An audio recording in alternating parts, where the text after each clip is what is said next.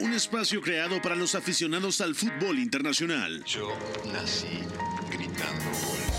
Un proyecto radiofónico informativo, analítico y reflexivo, No tengo nada de original. en el que un grupo de periodistas repasan la actualidad del fútbol en cada rincón del planeta. Todos los bebés se asoman al mundo gritando. Y como todos, quise ser jugador de fútbol. He sido el peor pata de palo que se ha visto en los campitos de mi país. Arranca Catenacho W, la casa del fútbol internacional.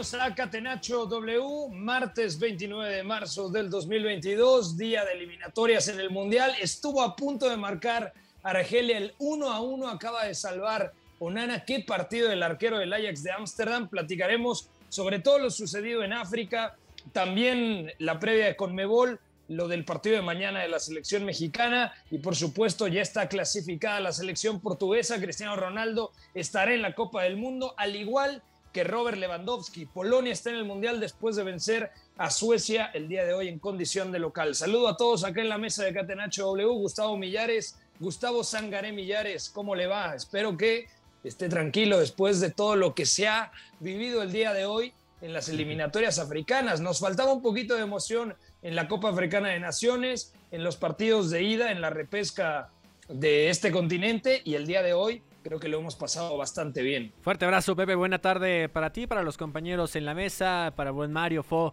en la producción de este espacio, sí, de locura, ¿no? Y en continuación a la Copa Africana, lo que ya habíamos vivido en estas eliminatorias, precisamente en esa zona. Seguimos por la inercia en la mayoría de los juegos de pocos goles, pero la diferencia es que ahora sí la emoción, los nervios, la tensión estaban a flor de piel porque había jugadores, eh, digamos, muy importantes mediáticos en juego y Salah es el que se queda sin vivir la experiencia de Qatar al momento. Estuvo en Rusia 2018 y la estrella de Liverpool no estará en Qatar 2022, eliminado por Senegal. Mucho que platicar. Eduardo Zurita, te vi muy activo en Twitter hablando sobre todas las eliminatorias en el continente africano. ¿Cómo estás, Zuri? ¿Todo bien? ¿Qué tal, Pepe? La verdad es que hoy sí decidí tomarme el tiempo y desde la mañanita, de hecho desde Asia, estamos conectados al televisor, ya duelen los ojos, pero ha valido la pena, al menos en lo que respecta a África, porque la eliminatoria con Ghana, que termina ganando, eh, con Senegal y ahorita la de Argelia, la verdad es que emociones de las que siempre hacen falta, pero con Europa un poco decepcionado. La verdad es que se decidieron muy fácil y muy rápido y muy claramente las dos eliminatorias y Macedonia y, y Suecia creo que no compitieron como debían. De acuerdo. También está el día de hoy el profesor Iñaki María desde Segovia, España. ¿Cómo te va, Iñaki? Polonia y Portugal ya están en la Copa del Mundo. ¿Cómo estás?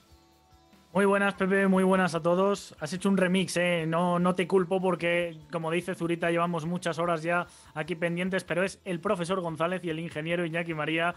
Bueno, yo vengo un poco bizco, ¿eh? También de mirar a doble pantalla, triple pantalla, día de muchísimas emociones y seguimos contando emociones porque minuto 115 de la prórroga, Argelia 0, Camerún 1 y como tú adelantabas, lo de Onana está siendo bestial, ¿eh? O sea, en esta prórroga yo no hago más que ver a los argelinos atacando, les han anulado una incluso y el portero del Ajax está dejando una actuación colosal.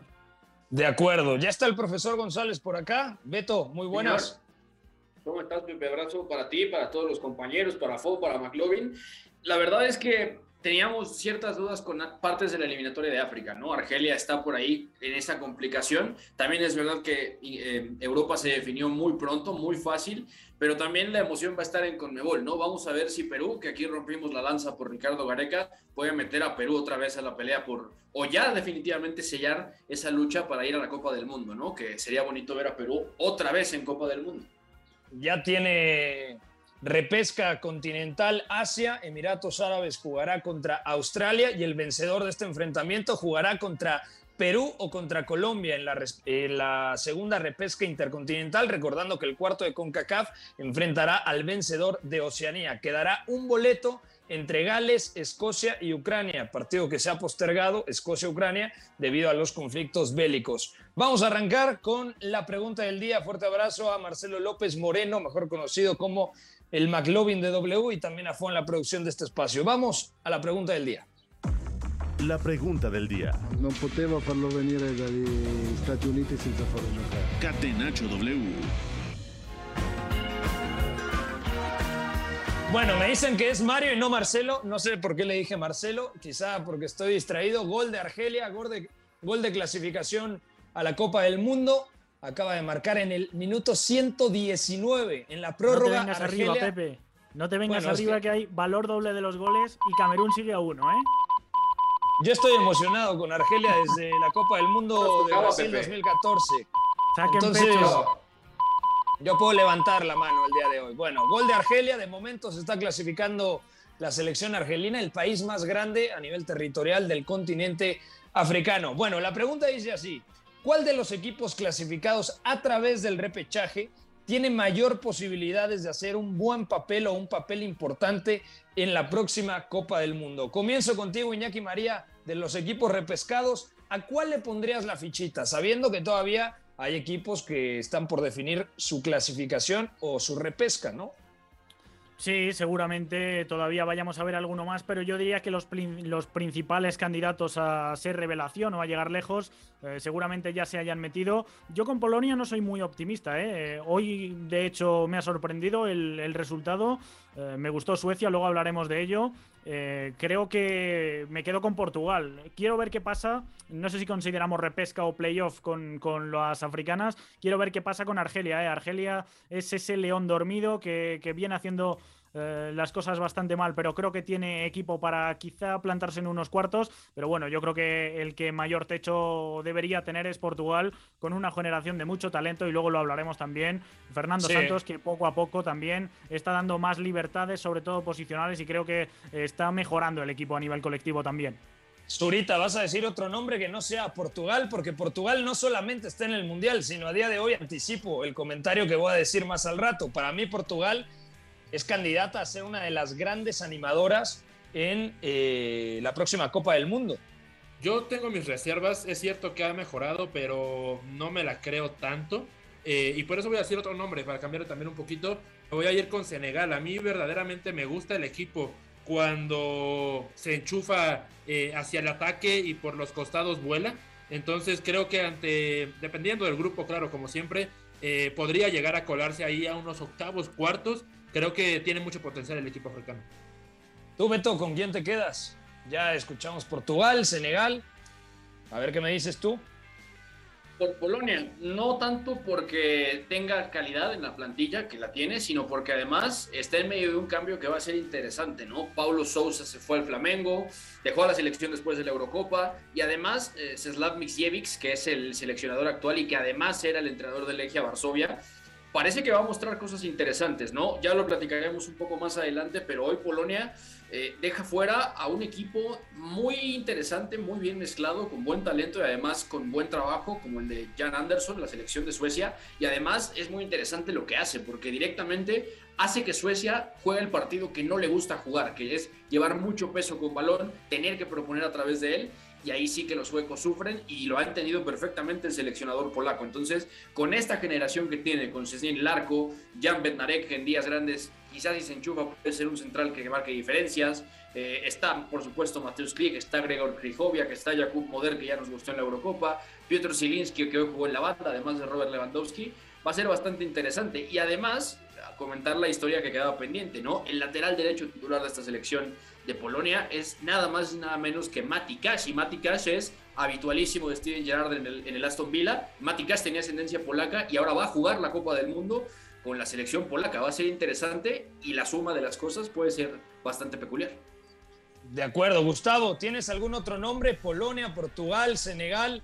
¿Qué otro te viene a la mente? Sí, si nos vamos a la estricta palabra repechaje como tal, sé que hay muy pocas opciones y creo que sí sería por mucho eh, Portugal, ¿no? Y además por el tema individual, tanto adelante como en el medio campo. Eh, volteando a los playoffs de África, creo que también me voy por Senegal y esa potencia que puede tener al frente, pero también me gustaría ir un poquito más allá, ¿no? En futurar un tanto en las repescas que se puedan confirmar todavía en este día. Soy un poquito más de, la bandera colombiana en pensar que puedan aspirar a ese boleto de repechaje y creo que si Colombia llega a esta instancia, me gustaría mucho verlo en el ajusta mundialista y notar la evolución de Luis Díaz, notar eh, cómo Cuadrado también con más experiencia en una Copa del Mundo pueda pesar e incluso eh, también por ahí en, en, defensa, ¿no? Que pudiera verse un poquito sólido con un ligero sabor a Liga MX con la presencia de William Tecillo. Creo que Colombia o en este caso Perú, cualquiera de las que se logre colar eh, vía repesca a una posible justa mundialista, pues creo que podrían representar eh, también peligro y un rival incómodo para cualquiera.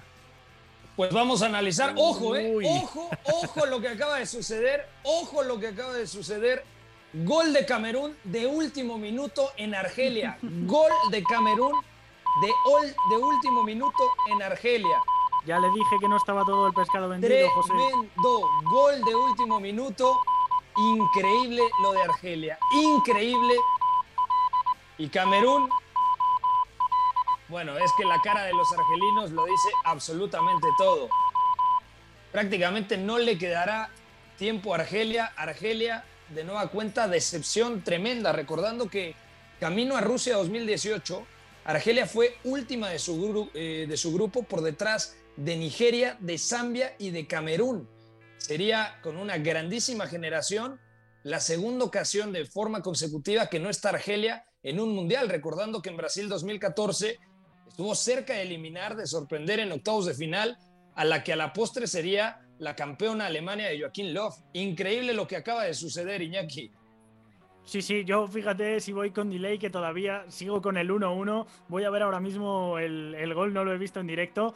Así que bueno, me estoy comiendo todo el spoiler. Nos hemos visto hoy eh, como, como cuatro horas de fútbol africano con emoción pero sin goles. Y este, bueno, pues tiene llegadas y, ahora cuando ha habido goles es cuando... Ah, mira, se ha subido el portero y todo en el gol de, de Camerún. Bueno, este es el más épico, ¿eh? No, no, no, esto es una absoluta locura. Y aparte, Camerún, que en la pasada Copa Africana de Naciones, torneo en donde fue anfitrión, la verdad no lo hizo nada mal.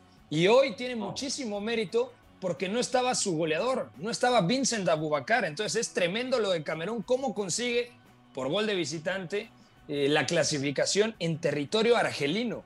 Ahora, muy mala marca, muy mala marca, eh, Beto, en, la, pelota parada. Fue, me parece, Benayada el que habilita en ese recentro y termina, podría significar el festejo ya en estos momentos de Camerún, Beto. De acuerdo. No, y, además comentarlo, ¿no? Que Eric Maxim Choupo-Moting, que no estaba Vincent Abubakar, se va tocado, se va lesionado. También el, segundo punto, Atahuamba, se fue lesionado. Y Onana pudo haberse perdido el partido porque tuvo un accidente yendo de camino a la concentración de Camerún. Y, las fotos fueron, fueron fuertes, fue un choque fuerte. Entonces se le juntó todo a Camerún y está echando a la generación argelina que tenía prácticamente su última chance de jugar una Copa del Mundo dada la edad de varios, ¿no? Incluyendo, por ejemplo, a Isa Mandí, a Youssef Belaili, a Slav Slimani y a Riyad Mahrez, ¿no? Buah, un mundial sin Belaili, ¿eh? A vosotros os dolerá que no esté Haaland, que no esté... Sin No, no, no, sin Belaili, profesor González, el mejor jugador argelino. el mejor jugador argelino. ¿eh? Que hoy la rompió. el partido. No, perdón, eh. Pepe, es que hoy, hoy Belaili la rompió. Hoy directamente estaba influyendo. siempre. Eres muy fan, el señor Iñaki. Yo siempre sí, pero falló la primera del partido, ¿eh? Sí, eso es cierto. Digo que el mejor jugador argelino siempre, eh, siempre es eh, Riyad Mahrez, pero el mejor jugador de Argelia, de la selección de Argelia, me parece Belaeli, que es el que siempre crea, el lanzador a balón parado, el que te viene a hacer superioridades al medio campo, que se vio mucho en la ida con una Argelia muy plana. y bueno, pues me parece que, que lo de Argelia hoy no tiene nada que, reprocharse. ¿eh? Hoy creo que ha hecho un señor partido, ha sido muy superior a Camerún, pero bueno, eh, en general en la eliminatoria, fíjate, en la ida, siendo muy pragmático, sacó la victoria y hoy, que ha tenido el campo volcado a su favor, es cuando no acaba sumando eh, ningún punto y por lo tanto se va a la calle. No, es increíble. Pero bueno, ya tocaremos el tema de la Confederación Africana de Fútbol. Vamos primero con Europa. UEFA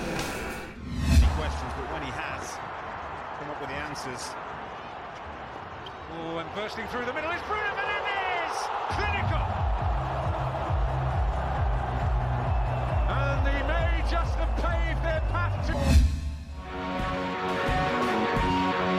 Bueno, realmente sin complicaciones, Portugal fue muy superior a Macedonia del Norte. Me gustó mucho lo que dijiste al arrancar el programa de, del día de hoy, Iñaki, porque vimos a una Portugal mucho más eh, liberada. ¿A qué me refiero con esto? Joao Moutinho en el centro del campo, muy atrás Bernardo Silva prácticamente en doble pivote, eh, Otavio por un costado, pero más media punta para liberarle el carril a, a Joao Cancelo, Bruno Fernández como media punta, pero involucrado, además marca el doblete, involucrado en la participación y en la organización de juego. Diogo Jota partiendo como flecha o segunda punta desde el costado de la izquierda, también para liberar ese sector a Nuno Méndez, el lateral del Paris Saint-Germain.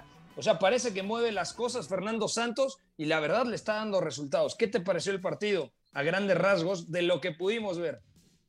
Bueno, teniendo en cuenta lo que juega Macedonia, creo que es un partido muy positivo. Tenía que abrir un repliegue, un bloque que por dentro es muy sólido, acumula mucha gente, hay muchas ayudas siempre, lo que, lo que llevamos viendo desde antes de la Eurocopa hasta el mismo partido de, de hoy, pasando por el de Italia la semana pasada. Es una Macedonia correosa y aún así yo creo que Portugal ha vivido mucho en campo contrario, ha presionado ahí para no tener que defender tan abajo, que yo es el gran pero que le pongo, ya lo dije por aquí. Creo que Turquía se le subió a las barbas porque Portugal da un paso atrás, quiere ser pragmática, eh, defender más cerca de su portería y contragolpear.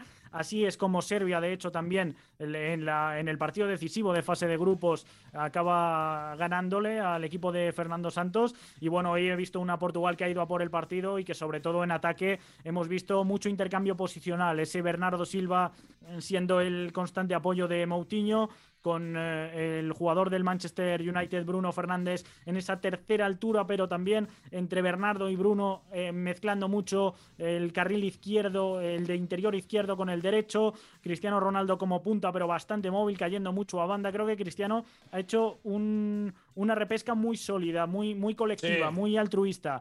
Otavio es el gran nombre, ¿eh? yo a este no me lo esperaba con tal relevancia y creo que Otavio también, partiendo desde la derecha, pero siendo dinámico hacia adentro, metiendo pases en profundidad, siendo siempre eh, posible receptor con esa movilidad. Yo Jota, que muchas veces cerraba por izquierda, pero se movía por todo el frente de ataque. Y luego Pepe. Hoy ha vuelto Pepe y cuando vuelve Pepe, lo de la defensa de Portugal es otro rollo. No, totalmente, totalmente.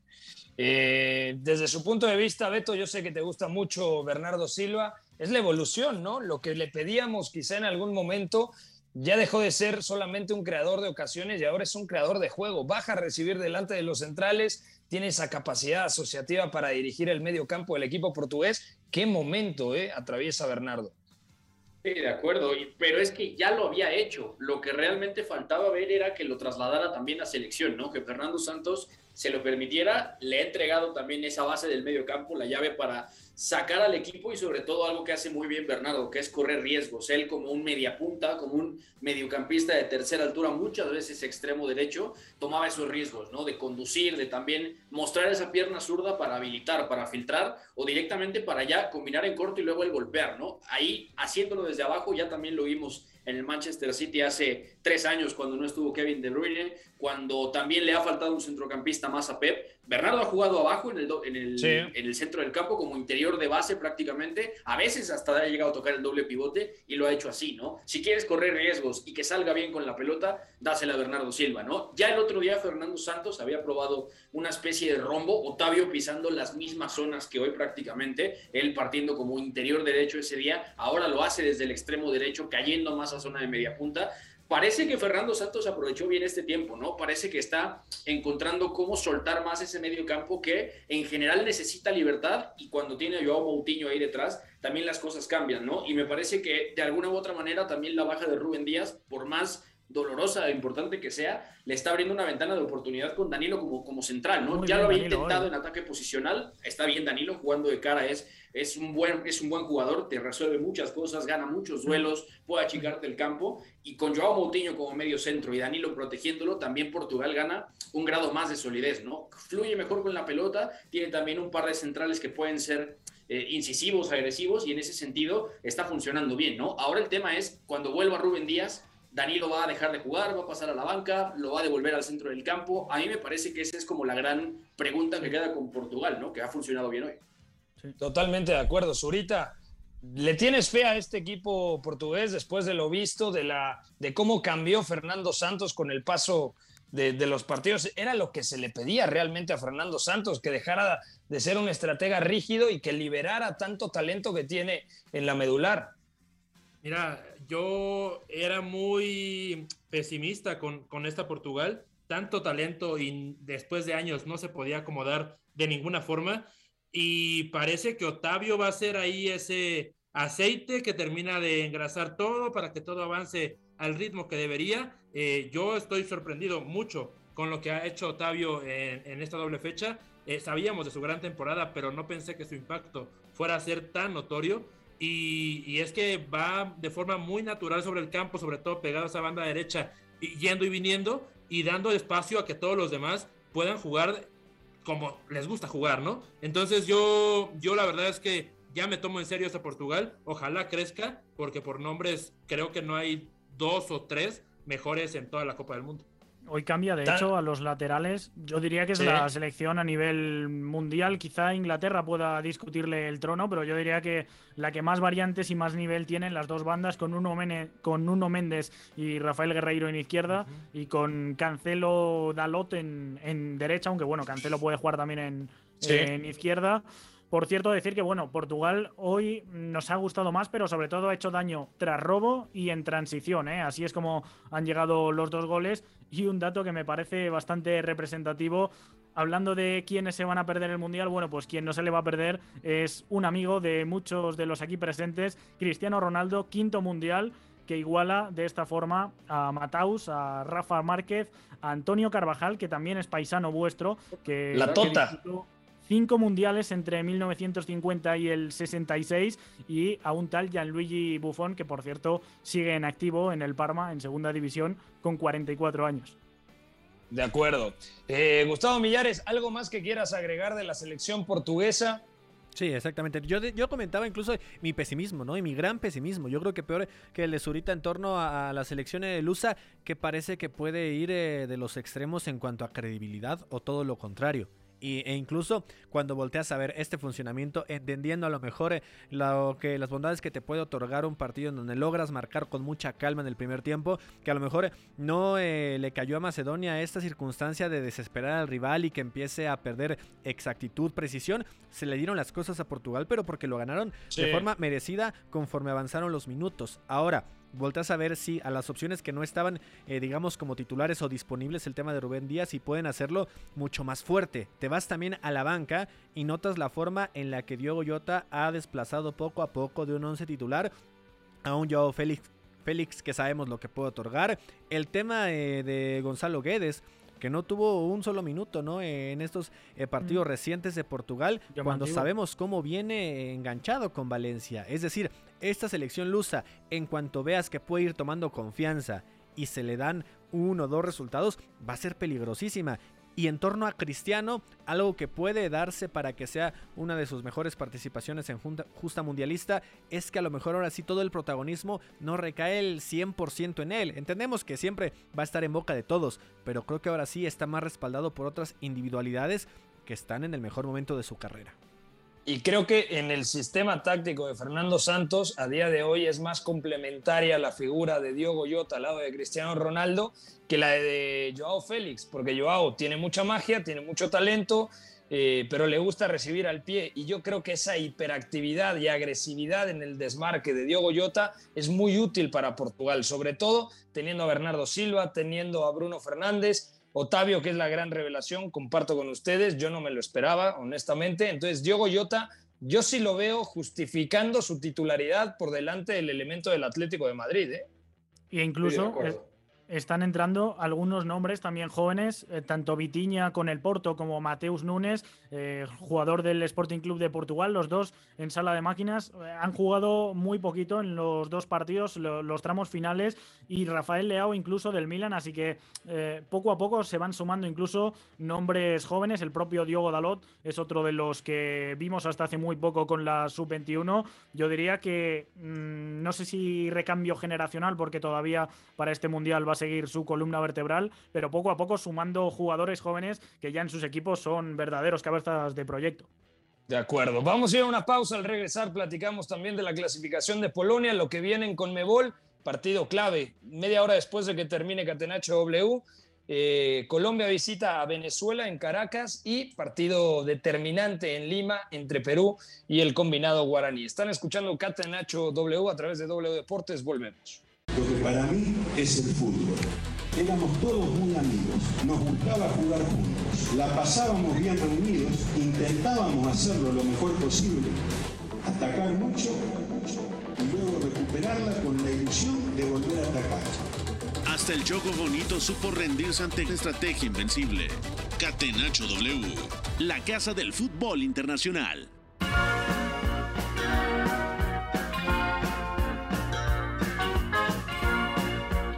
Son las 4.32 de la tarde, seguimos platicando aquí en Catenacho W, Gustavo Millares, Eduardo Zurita, Beto González, Iñaki María desde España y un servidor Pepe del Bosque. Hablemos de la selección de Polonia, Iñaki, Polonia, al final yo creo que el partido se rompe completamente con el segundo gol del equipo polaco, porque Suecia no empezó, eh, no empezó mal el encuentro y una anotación de penalti por parte de Robert Lewandowski es lo que inclina lo que le da cierta tendencia a favor al equipo local. Pero a mí no me parecía que era una gran versión de Polonia, que de hecho era mucho más reactiva en distintos momentos, pero al final se encuentra con el segundo gol, una equivocación del zaguero Danielson, deja la pelota servida, contragolpe, y Piotr Zelinski, el compañero del Chucky Lozano en el Napoli, marca el segundo y definitivo gol del partido. Luego, incluso tuvo dos o tres ocasiones muy claras Polonia para marcar el tercero, con Olsen terminando como factor diferencial para que no acabara esto en goleada. ¿Qué sensaciones te deja este partido y la eliminación de un equipo sueco que alcanzó el quinto partido en Rusia 2018? que para llegar a Rusia 2018 había eliminado a Holanda en fase de grupos, recordando que Francia fue primera, Suecia segunda, Holanda tercera, Holanda no participó ni siquiera en la repesca, y luego ya en el repechaje eliminó al conjunto italiano, llegó el Mundial, eh, superó a México, avanzó como primera de grupo, le tocó Suiza, avanzó al quinto partido y realmente parecía que era una gran generación o es una gran generación de Suecia con Elanga, con Kulusevski, con Quaison, con Alexander Isak, con Forsberg, todavía con el envión anímico que representa tener a Zlatan Ibrahimovic, con Karlstrom en el centro del campo al lado de Ekdal, pero también da la sensación de que nunca lograron eh, tener un buen recambio generacional en la saga. Sí, de acuerdo. Yo me ha sorprendido mucho, como dices. El partido no, no lo he podido ver. He visto el último cuarto de hora más por emoción que, que por análisis. Pero bueno, en la línea de lo que decías, veníamos de una Eurocopa donde Polonia eh, saca un punto de 9 y precisamente allí coincide con Suecia, que es la que le gana 3-2 en el último partido, quitándola de ser una de las repescadas que se hubiera metido como una de las mejores terceras. Ese día eh, salió Lewandowski a marcar dos goles en la segunda parte, si no recuerdo mal, para, para acercar a, su combinado y Suecia la dejó fuera con un gol de Claesson en el 94. Así que venganza para los polacos. A Polonia, eh, obviamente no la habíamos visto porque había coincidido con Rusia en este lado del cuadro de la repesca. Rusia fue eliminada administrativamente por el conflicto bélico. Pero de Suecia sí que podíamos decir que esperábamos, yo al menos, mucho más, habiendo visto el, el duelo anterior, el que, el que jugó en la anterior eh, ronda de repesca hace tres días. Vimos una Suecia ser Suecia con ese 4-4-2, adelantando un poquito más las líneas, no metiéndose muy atrás, pero al fin y al cabo muy difícil girar ese bloque de, Jane Anderson, una selección que, luego a la hora de atacar tiene centrocampistas, yo diría, de mucha mayor creatividad que los que tiene Polonia. Entre la República Checa vino, vimos a un gran Christopher Olson con Alvin Ekdal, que hoy eh, ha sido uno de los que se lo ha perdido, otro jugador de la columna vertebral. Forsberg, que con Suecia suele jugar muy bien. Alexander Isak me gustó también. Kulusevski con mucha insistencia en ese partido. En general yo miraría atrás, ¿eh? hoy tengo que ver lo sucedido, pero creo que atrás es donde puede haber un poquito más de dudas con esta Suecia. De acuerdo. El equipo polaco, Beto, decías lo de Cash, por ejemplo, lateral diestro de apenas 24 años, titularísimo en el Aston Villa. Eh, Bednarek, también un buen central. Está Glick, que ha ido de más a menos su carrera. El futbolista, sobre todo cuando alcanzó el pico de rendimiento en 2017 con el Mónaco. Está Moder, futbolista del Brighton. Está obviamente Lewandowski, Zielinski. Y también hoy entró por ahí del medio tiempo, si no mal recuerdo, Krichowiak, que sigue siendo un futbolista muy aprovechable en contextos de selección. ¿Te gusta realmente esta selección polaca? Porque pasan Eurocopas, pasan mundiales. De hecho, la pasada Copa del Mundo tenía un grupo accesible con Colombia, Japón y Senegal. Y fue última de grupo, sin posibilidades en la última fecha, con únicamente tres unidades, y la memoria no me falla. Sí, y además venían con el proceso de Adam Nabauka en aquel entonces, ¿no? Que también, por ejemplo, en la Euro del 2016 había complicado a Alemania en fase de grupos, termina dañando por ahí el empate, ante una Alemania que por ahí ya venía quejando ciertos problemas para, para construir mucho con balón, ¿no?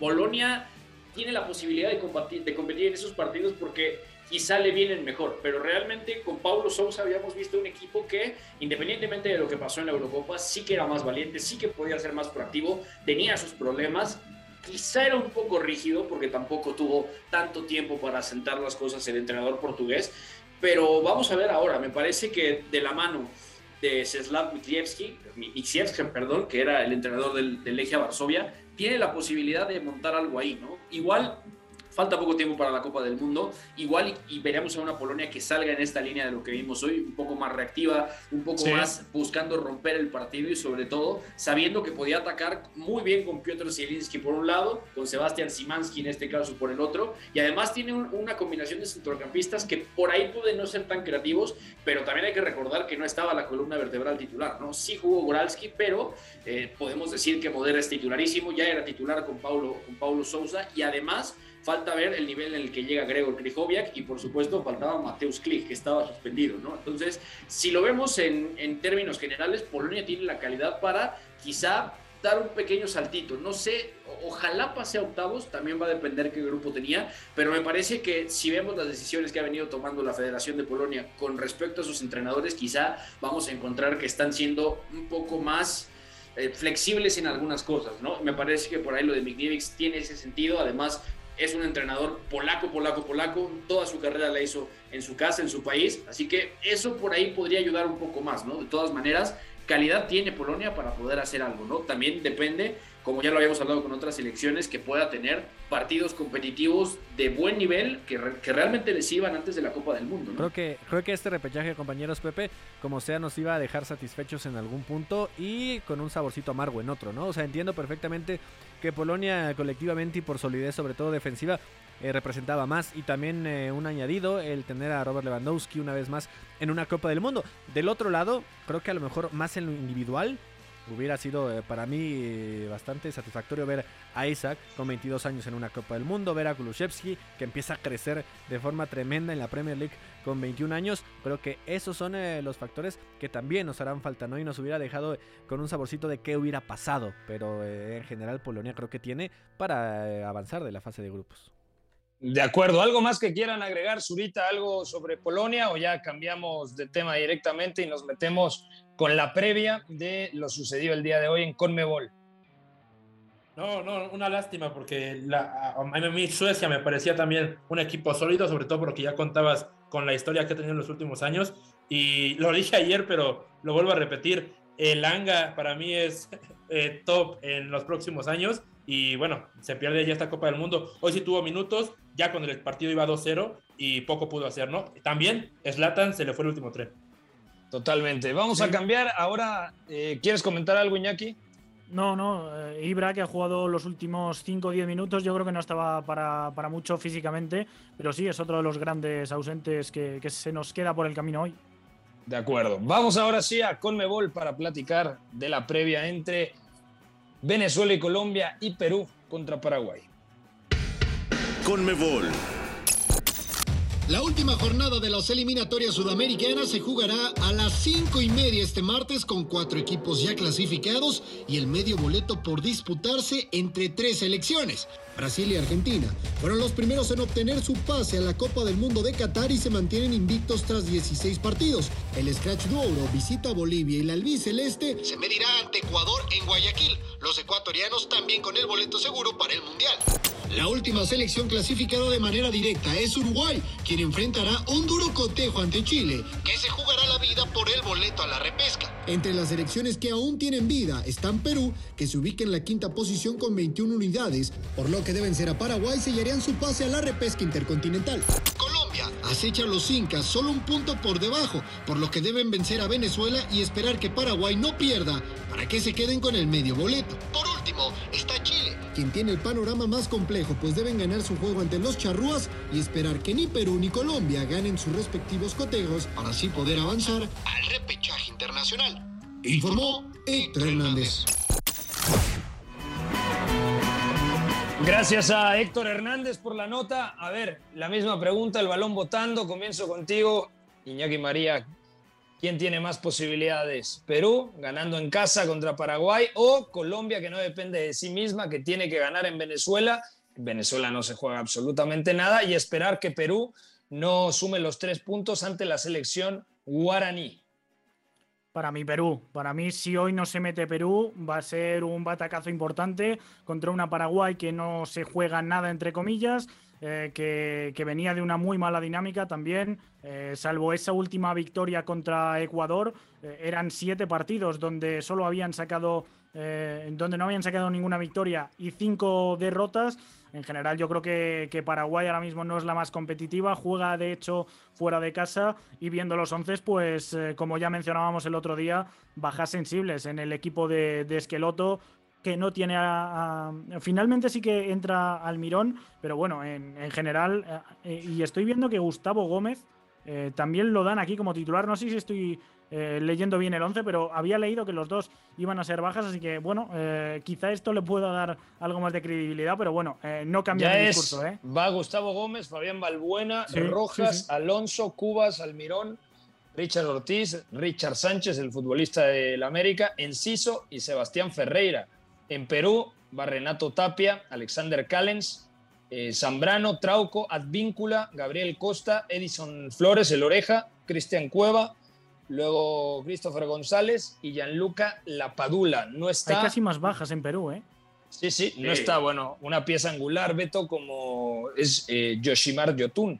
Sí. Sí, porque Yotun ya, ya llevaba tiempo fuera después de lo que le pasó. Y además es importante que en el caso de Perú era un día para que quizá dominara un poco más a través del balón, ¿no? Considerando que Paraguay, ya lo decía Iñaki, no es competitiva y que además está atravesando un poco el tema de que tenía también a Robert Morales fuera, estaba suspendido Blas Riveros, o sea, están los equipos incompletos. Realmente lo que tiene hoy es que Guillermo Barros Esqueloto es la posibilidad de ensuciar lo más que pueda, pero Perú, digo, más allá de que las bajas son importantes, tendría la posibilidad de, de pasar, ¿no? Yo, yo sigo en la línea de lo que ya comentábamos el otro día, lo he dicho prácticamente diario desde que hemos estado en la previa de estos partidos y no va a ser la excepción hoy, ¿no? Más allá de que Perú tenga las bajas que tiene hoy, más allá de que también va, va a tener por fin a Gianluca Lapadula, habrá que ver cómo, cómo, cómo está para hoy. En general, yo veo a Perú pasando, ¿no? Yo veo a Perú pasando y sobre todo es que de las dos que tienen las posibilidades, es la que sí depende de sí misma, lo que ya decían, pero también es la que mejor puede competir independientemente de las bajas, ¿no? Quizá es la que mejor tiene asentada la idea de juego que quizá no tiene Reinaldo Rueda, que ya también hay 11 de Colombia, y hoy se la va a jugar con Luis Inisterra arriba y Rafa Santos Borré, pero va a seguir James y va a seguir también Luis Díaz, entonces habrá que ver que también tiene en la cabeza Reinaldo Rueda, ¿no? Viendo Hay que los ver- onces, Ojo, ojo con Perú, eh. viendo a los 11, creo que no tiene una selección ahora mismo con mucha creatividad, que se va a enfrentar a un bloque bajo casi con total seguridad. Y es una Perú que normalmente lo primero que le gusta defender en un bloque medio, bajo, juntitos, con ese 4-5-1 defensivo, 4-1-4-1. Y bueno, atacando el espacio, si se ponen pronto por delante, creo que lo pueden gestionar bien. Pero creo que viendo las circunstancias, va a ser necesario ver al mejor Cristian Cueva. Eh, entiendo que jugará por dentro. Edison Flores, puede producir algo, pero el resto de los creativos no están hoy. Y, e incluso un jugador que te estira y te da mucho como Carrillo tampoco, ¿eh? Ojo con eso. A ver, ¿quién de aquí piensa que Colombia avanza? ¿Alguien me va a respaldar? Yo le pongo la fichita a Colombia. ¿Tú, Gustavo? Sí, sí, sí. Eh, desde el inicio dije que tenía fe en Colombia y también por lo que pueda dejar eh, de hacer Perú y Paraguay creo que no va a ser un rival sencillo. Obviamente no eh, el más vertical ni el más ofensivo, pero sí que puede desesperar y jugar con la presión de un equipo que se está jugando todo, ¿no? Y los guaraníes eh, ya un poquito más liberados y con una victoria, sí, a lo mejor una en muchos partidos, pero la más reciente y creo que traen ese impulso. De Colombia sabemos eh, esa piedra enorme que se le, atravesó el 28 de enero pasado cuando estaba, estaba definiéndose muchas cosas de este rumbo, ¿no? Cuando Perú los vence en casa, después vino Argentina, entendiendo lo que representa enfrentar al biceleste y ya después del resultado ante Bolivia, sí creo que por eh, calidad individual yo sí veo venciendo a Venezuela y el tropiezo, o en este caso un posible empate de Perú, yo no lo veo tan complicado. Yo sí me quedo ligeramente con Colombia a pesar de que la lógica matemática nos dice otra cosa. Que por cierto, en Perú desde esta mañana hemos visto que están las calles repletas de hinchas con banderas. Eh, eh, entiendo que es en las inmediaciones del estadio también un tumulto de gente. Bueno, eh, parece una fiesta nacional, parece como si el equipo ya se hubiera metido desde esta misma mañana en el Mundial. Así que lo ambiental quizá también pueda jugar un poquito a favor de los de Garek. Totalmente. Dígame, ¿Descartamos por completo a Alexis Sánchez llevando a Chile al Mundial? Pues es que ya no tiene posibilidades. ¿No? me digas que no tiene posibilidades, Pepe, después de que has dicho Argelia al Mundial. A ver, eh, ¿qué se puede? Hombre. Sí se puede, pero es muy remoto. ¿eh? Se puede, pero es. A ver, Perú tendría que vencer a Uruguay. Perder y Colombia tendría que no ganar. Y no ganar. Sí. O sea, es Honestamente, que estamos a un gol de todo, Pepe. Y bueno, no sé. Yo, yo, yo siento que por ahí, yo también siento que Perú no avanza. O es Colombia o los dos pechean y va a Chile al final. Con el empate de Perú también se mete, ¿eh? ¿eh? Es muy remoto, pero estoy ahora mismo echando cuentas. Si Chile gana, necesita un pinchazo de Perú y Colombia. Aunque las dos empaten, se metería Chile. Claro, por la diferencia de goles. Tanto Perú como Chile tienen menos cinco, pero ha marcado más goles el equipo. Que ojo, hay que decirlo que Chile va contra el más difícil, ¿no? Eh, quizá tampoco se juega nada, pero, pero es Uruguay y va con los titulares, entonces hmm. suena complicado, pero yo, yo me sumo, ¿eh? ya lo dije. Perú creo que no, no, no pasa el día de hoy. Bueno, ahí está. Eh, rápidamente, en la Confederación Africana de Fútbol, antes de pasar a Asia, ¿cuál ha sido, desde su punto de vista, la mayor sorpresa? Yo creo que, honestamente, Senegal eh, fue superior a Egipto. El Shenawi, el arquero egipcio, había que ponerle un monumento, una esfinge, por cómo estaba rindiendo. Además, es el, arquero que se lesiona en la pasada Copa Africana de Naciones y luego en la final termina siendo el arquero suplente de Gabaski. De Gabaski, exactamente. Los dos se han salido ¿eh? en, las dos, eh, en las dos competiciones, tanto en la Copa Africana de Naciones como en el playoff, turnándose. Eh, creo que incluso llega a jugar el tercer portero unos minutos en un partido. Y, bueno, aún así tiene, tiene un meritazo lo, que ha hecho. Aunque los porteros que aparezcan tanto no es buena señal, creo que, son de los nombres a destacar sin duda. Pero Senegal, estamos de acuerdo, vigente campeona de África, sí, contra Egipto, pero mm, era el yo, yo lo pensaba así. Para mí Senegal era favorita ante Egipto. ¿No? Sí, sí. Sí, y de hecho, de hecho en el partido, eh, cómo aparece el portero y, Ismail Azar tiene un partido en el que falla dos o tres muy claras, tenía que haber ganado desde los 90 iniciales. Y era favorito de por las lucecitas del láser, ¿no? No, eso me parece lamentable. Parecía una discoteca, ¿eh? o sea, inaceptable como, como dice Pepe.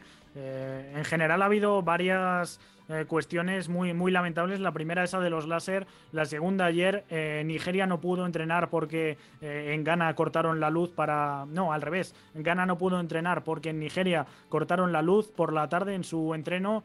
Hoy encima gana, gana, valga la redundancia, y, en Nigeria hay una invasión de campo destrozando todo lo que, lo que veían, que por cierto, al hilo de lo que decía Pepe, para mí la grandísima decepción es Nigeria, que venía de tres eh, mundiales consecutivos estando en la fase final y que ha estado eh, muy poco competitiva, incluso casi ah, sin, intensidad. Yo, me ha sorprendido muchísimo ese partido.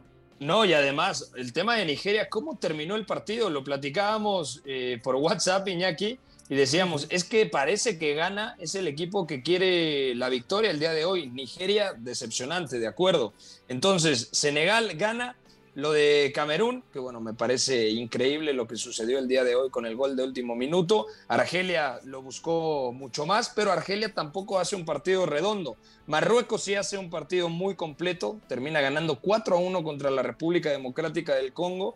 Anotaciones de Ounani, eh, eh, perdón, Ounai, el futbolista del Anguer, eh, Tisudali, el futbolista del Ghent, y Hakimi, 4 a 1 a la República Democrática del Congo, sin dos piezas clave, sin Hakim Ziyech, el futbolista del Chelsea, y sin Marraoui, el lateral o volante del Ajax. Estos dos no están, había gente que me preguntaba, no están por indisciplina y pinta que es muy difícil que regresen, aunque yo creo que tiene que mediarlo, ¿no? Halit, eh, el estratega bosnio. Sí, sí pero lo, de, Sí, pero lo decía, ya tenía tiempo. Él no va a la Copa Africana porque ya tenía diferencias con Haliotsic.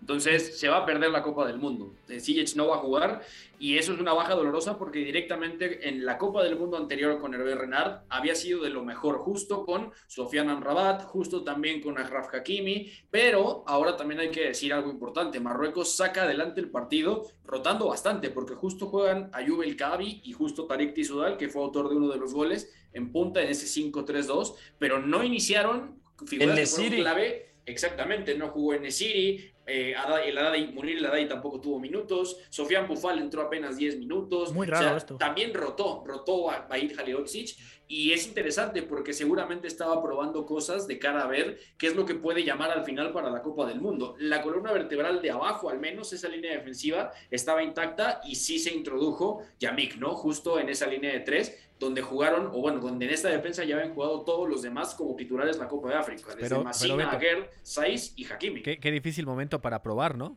en un partido decisivo pues cuando llevabas, llegabas con el 1 No, yo, yo realmente creo Que, que, no se está casando con nadie, que está dejándose guiar un poco más por las sensaciones de quién llega con mejor dinámica. Me imagino que eh, en estos entrenos habrá visto que, algunos no llegaban bien, pero llama la atención eh, dos cosas. Lo primero, es una selección que cae, si no recuerdo mal, en cuartos de la Copa Africana de Naciones, pero dando buenas sensaciones, ¿eh? de, equipo muy colectivo y, de repente se quita a Sofian Bufal, que me pareció el jugador más diferencial, el más regateador incluso, el el más goleador recuerdo también, aunque varios son de penaltis, y luego cambia la estructura, porque está jugando, como decía Beto, con tres centrales y carrileros, y antes jugaba con línea de cuatro, que es cierto que Masina y sobre todo Asraf estaban potenciados, había ajustes para que fueran laterales largos, pero de repente demasiados cambios en una Marruecos que parecía funcionar bien.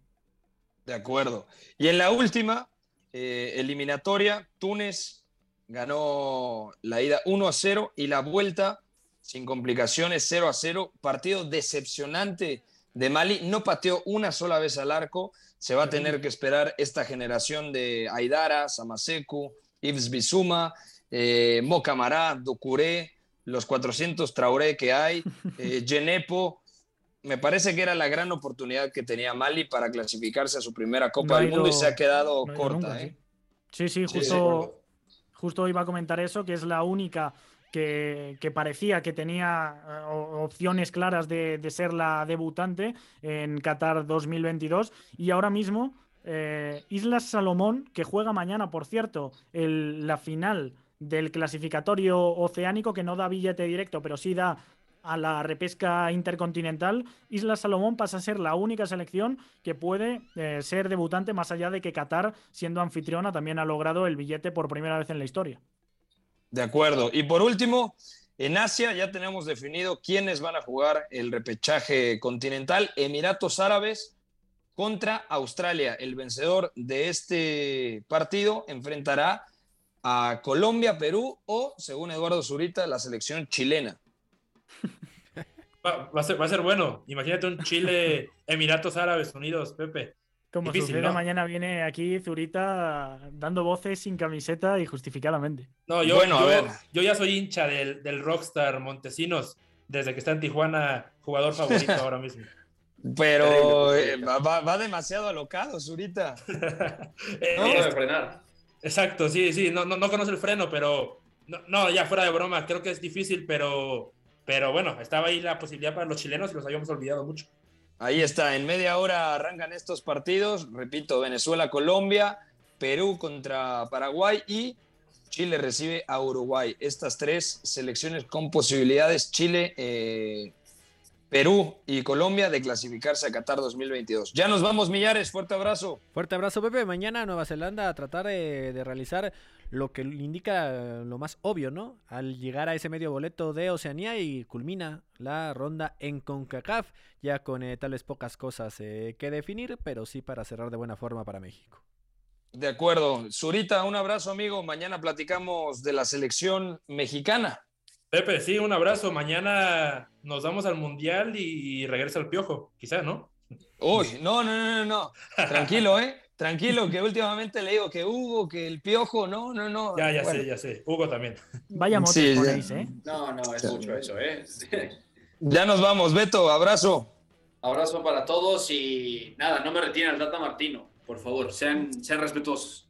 Iñaki María, abrazo hasta España un abrazo y decir que hay un pequeño aliciente en el Ecuador-Argentina. ¿Por qué? Porque había muchos que tenían doble o triple nacionalidad que podrían debutar y por lo tanto ya ser fichajes entre comillas. Y aunque la mayoría no están ni siquiera convocados y que no hay ninguno en el 11, Lucas Boyel, delantero del, del Elche, sí que ha sido llamado por, por primera vez. Así que uno de los pocos alicientes que tenemos más allá de Chile, Colombia y Perú. Gracias a Fo en la producción de este espacio, por supuesto a McLovin, McRockstar en los controles. Soy Pepe del Bosque, mañana más de Catenacho W y platicaremos de este tema que comenta Iñaki María sobre los convocados en la selección albiceleste. Que tengan una muy buena tarde. Bye bye. Hay una relación entre la práctica del cuerpo que se expresa en las manos y el cerebro, pero el fútbol ha suprimido esto. De modo que se trata fascinantemente de un ejercicio que nos devuelve en el tiempo a lo que fuimos en el origen, pero también una vez que nos aficionamos a este juego, nos regresa a la infancia, al niño que fuimos. Gracias por sintonizar Catenacho W.